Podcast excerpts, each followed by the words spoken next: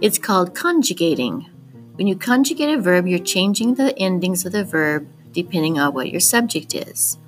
Remember, you first need to take off the infinitive ending. Let's take off the AR.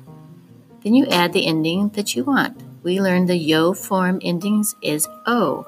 So take off the AR of hablar, add O, you have hablo, yo hablo, I speak, or I am speaking.